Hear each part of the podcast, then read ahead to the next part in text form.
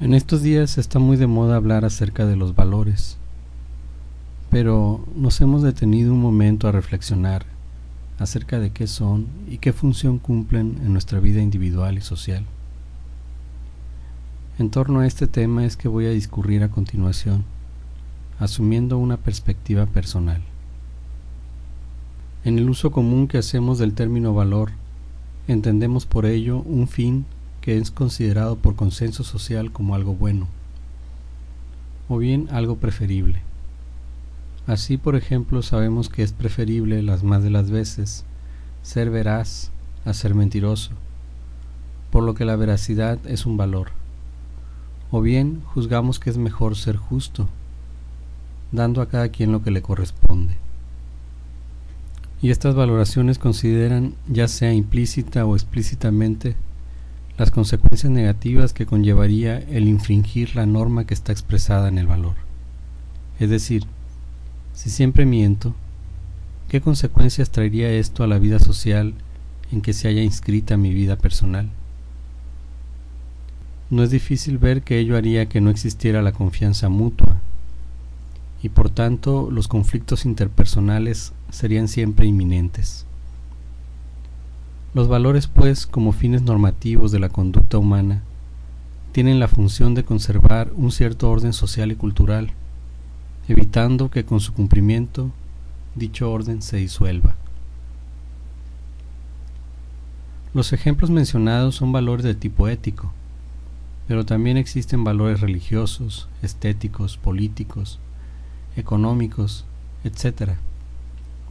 Sin embargo, en todos ellos también hallamos la característica de ser fines normativos que el ser humano se plantea a sí mismo. Y por tener este origen humano, podemos afirmar que son también mutables, en la misma forma en que lo es el hombre. Los valores tienen un carácter histórico, al igual que la naturaleza humana. Por esto mismo es que también llegan a constituir un problema para el hombre puesto que hay momentos en que su historicidad nos orilla a preguntarnos por los valores que hemos de asumir. El ser humano es un ser eminentemente práctico, y por ello los valores se inscriben dentro de la praxis del hombre. Por lo mismo podemos diferenciar dos tipos de valores. Uno, aquellos que se asumen en una práctica reiterativa de la actividad humana, o bien 2. Los que deben construirse para transformar la vida sociocultural y con ello también la del individuo.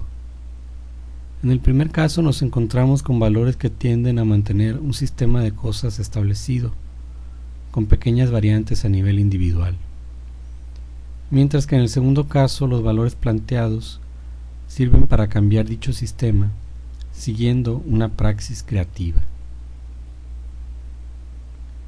El carácter histórico de los valores nos habla de su relatividad, de que dependen en su existencia de condiciones geográficas y temporales en que se manifiestan otro tipo de condiciones, como económicas, sociales, culturales, tecnológicas, entre otras.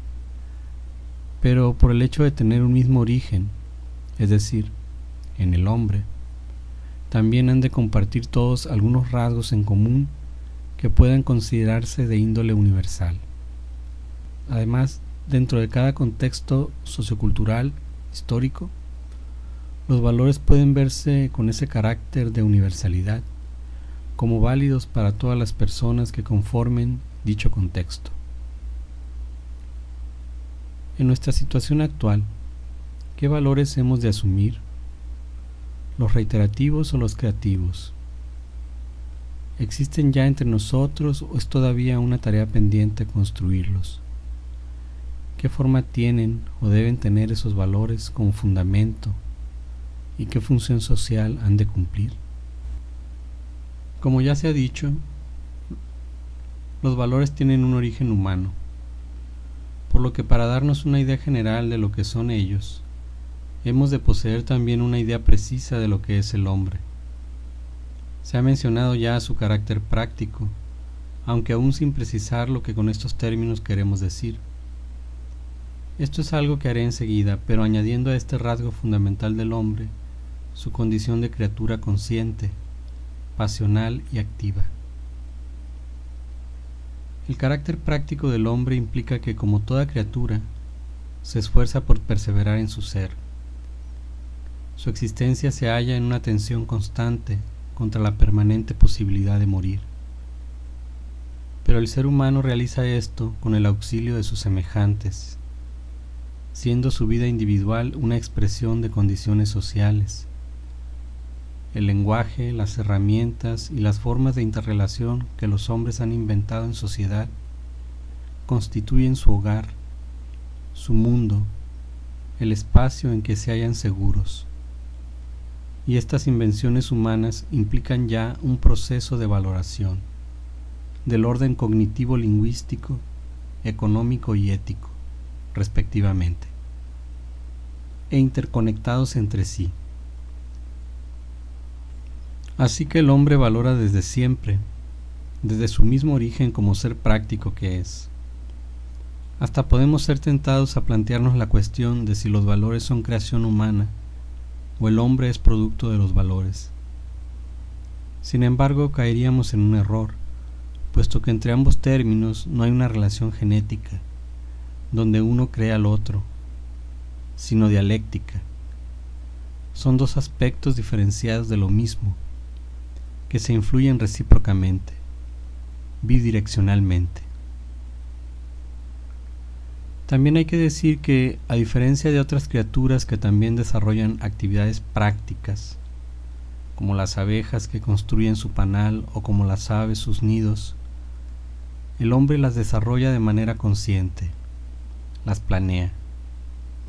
Es un rasgo intrínseco del ser humano, planear, modelar en su mente las cosas que ha de hacer antes de hacerlas. Es un ser que siempre está proyectando sus actividades.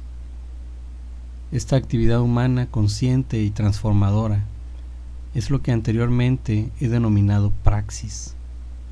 Por lo mismo, he apuntado antes que los valores se inscriben dentro de la praxis humana. Pero, ¿cómo se forman los valores en el individuo social, es decir, en la persona? Los valores cognitivo-lingüísticos, económicos y éticos, que son inseparables de la existencia social del hombre, se interiorizan en las nuevas generaciones en un proceso de aprendizaje, en un proceso educativo. Mediante la educación se inculcan los fines normativos que permiten a la persona adaptarse al mundo social en que vive, sosteniendo a la vez la existencia de dicho mundo social con su propia participación en él. Este aspecto educativo de la interiorización del valor en la persona puede verse hasta cierto punto como un hecho pasivo en el sentido de que sólo reproduce o conserva los valores establecidos. No hay en ello aparentemente una actividad creativa. Sin embargo, a nivel individual, podemos afirmar que sí hay actividad por parte del sujeto. Se requiere cierto esfuerzo pasar de ser un individuo impulsivo e insocial a uno reflexivo y sociable, lo cual se logra en este proceso educativo. Sin embargo, el reto mayor lo representa la necesidad de transformar los valores existentes cuando estos ya no responden a la realidad sociocultural presente. Entonces, valorar ya no es la conformación educativa, sino la crítica y creación.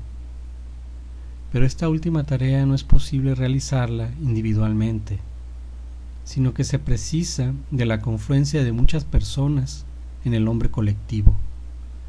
La actividad y creatividad por excelencia de la persona reside en su participación consciente en este proceso, en el cual afirma su carácter de ser histórico. En lo que se refiere a esos tres ámbitos fundamentales de la praxis humana ya mencionados, el cognitivo lingüístico, el económico y el social, ¿qué nos hace falta lograr?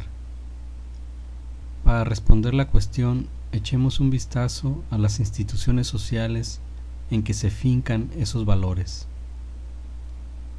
En el caso de los valores cognitivo-lingüísticos, tendremos que observar el estado en que se encuentran las actividades intelectuales en la sociedad, particularmente las de la literatura, la filosofía y la historia, que son las que prioritariamente emplean como instrumento el lenguaje para la expresión de imágenes y conceptos de diversa complejidad. Habrá que preguntarnos qué tan instruida está esa sociedad en esas áreas de la cultura universal. Y con esto no solo se involucra a su vez el aparato educativo, sino también con especial influencia los medios masivos de comunicación. ¿En qué medida la televisión, la radio, la prensa, o la Internet procuran la difusión de esas disciplinas, contribuyendo a la formación de personas sensibles, reflexivas y críticas? Los propios medios de comunicación en México han hecho patente las deficiencias en la educación de los mexicanos, particularmente en sus hábitos de lectura. De manera más discreta ha sido la difusión del intento de eliminar la filosofía de la enseñanza del bachillerato nacional. Por ello es evidente el atraso deliberado por el propio Estado mexicano en la promoción de los valores cognitivos lingüísticos en su sistema educativo. Y por lo que se refiere a los medios de comunicación, lamentablemente vemos que la contribución es prácticamente nula, que lo que se nos ofrece son contenidos vacíos de conceptos, o de imágenes profundas. En su lugar encontramos la información superficial, emociones estereotipadas, la falta de preguntas que promuevan por emulación la actitud reflexiva.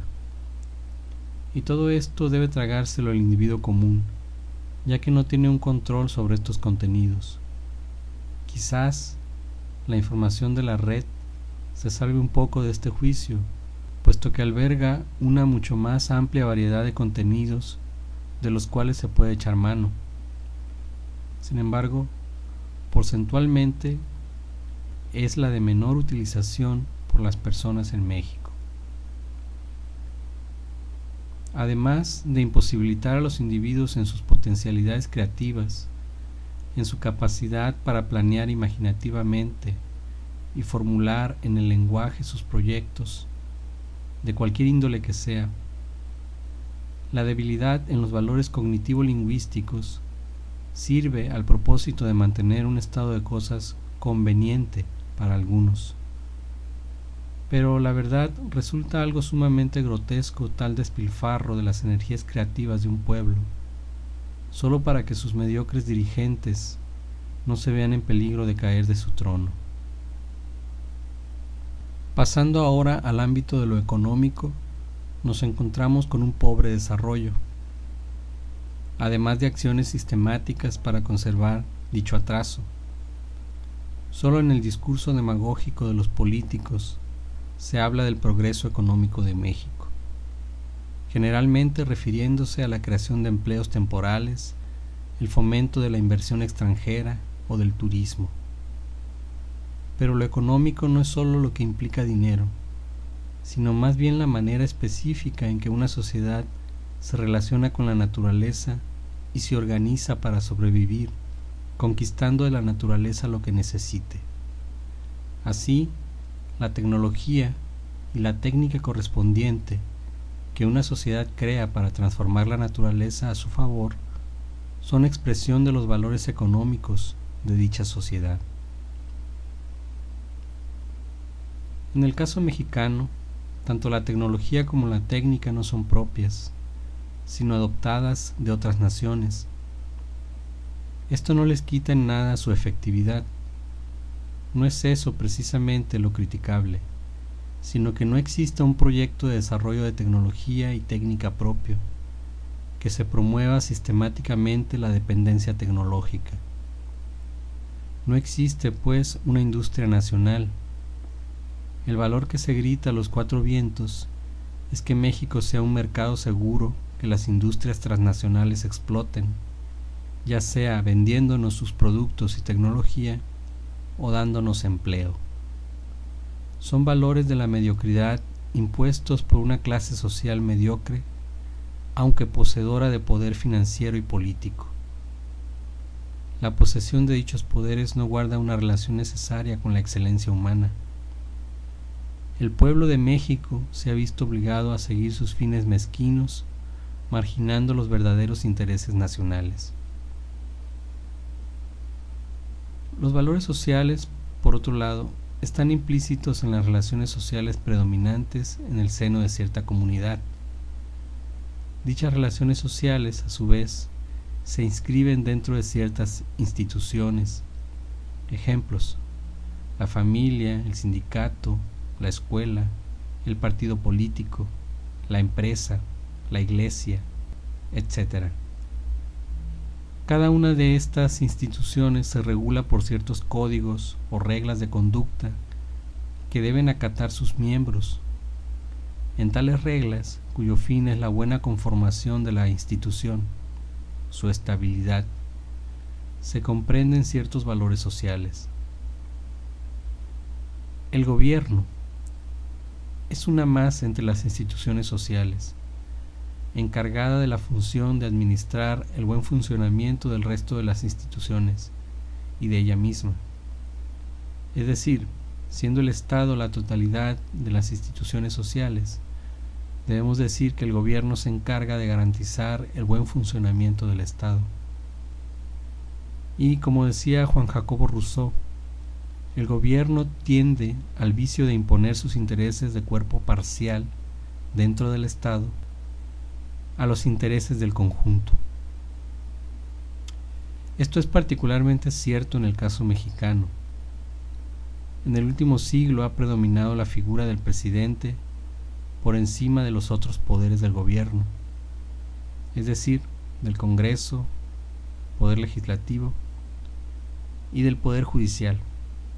La figura principal ha sido el presidente, quien, como un monarca, hace y deshace a su voluntad en los asuntos del Estado. En los últimos dos sexenios, la oposición a su poder, aunque existe, sigue siendo mínima. La forma fundamental de los valores sociales es la del bien común, la del fin que cada una de las instituciones sociales tiene.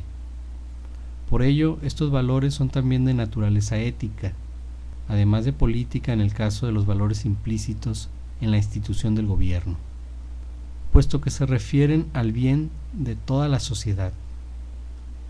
La tendencia a desviarse de este bien común y propender al bien particular es la corrupción de las instituciones.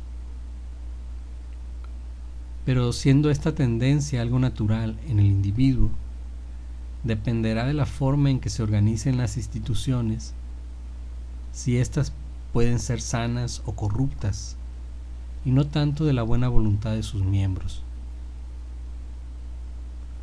No hace falta mencionar el lugar que la corrupción ocupa dentro de nuestras instituciones, pues es de sobra aceptado que ello constituye uno de los problemas capitales de nuestra sociedad. Sin embargo, es de hacer notar que el gobierno se limite a la mera sanción judicial y convoque a los valores morales como remedio a semejante mal, mientras que el verdadero problema que se halla en la mala organización de las instituciones que favorecen o al menos no impiden su propia corrupción se deja intacto. Muerto el perro no se acaba todavía la rabia, pero de esto no es ignorante el gobierno. En el desarrollo de los valores ocupan un lugar clave los valores cognitivo-lingüísticos como mediadores entre los valores económicos y los valores sociales. En realidad, las tres esferas del valor están estrechamente vinculadas.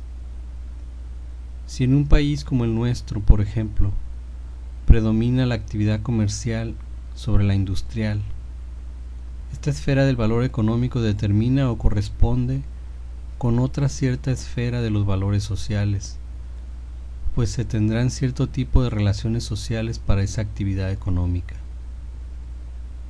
y los valores cognitivo-lingüísticos servirán tanto para el buen desempeño de la actividad económica como para el de las relaciones sociales inherentes. Otras formas de actividad económica comunes son la actividad industrial y la de servicios profesionales. Ambas están organizadas en instituciones que requieren del conocimiento y de un sistema de términos, de un lenguaje específico. Tales instituciones pueden ser los sindicatos, los colegios de profesionistas o la empresa. Lenguaje y conocimiento siguen siendo elementos de especial importancia para la cohesión de las instituciones, pero igualmente son clave para cuando se requiere de la transformación de esas mismas instituciones, junto con la acción práctica colectiva. Y es que los valores solo adquieren validez si emanan del consenso social. El hombre común puede saber lo que es mejor aunque haga lo peor. El problema reside en qué normas seguir para que lo mejor pueda ser aprendido y luego desarrollado por él. Entonces, los valores se tornan en virtudes, en hábitos conscientes, interiorizados del bien común. Por lo dicho anteriormente acerca de los valores en México, se evidencia la necesidad de transformar los valores a través de la transformación de las mismas instituciones corruptas. Ello no es algo que se haga meramente en el discurso, en lo ideal, sino en hechos concretos. Se debe abandonar la práctica reiterativa de valores inoperantes y promover nuevos valores que sean útiles a la transformación de las instituciones sociales existentes. ¿Cuáles han de ser dichos valores?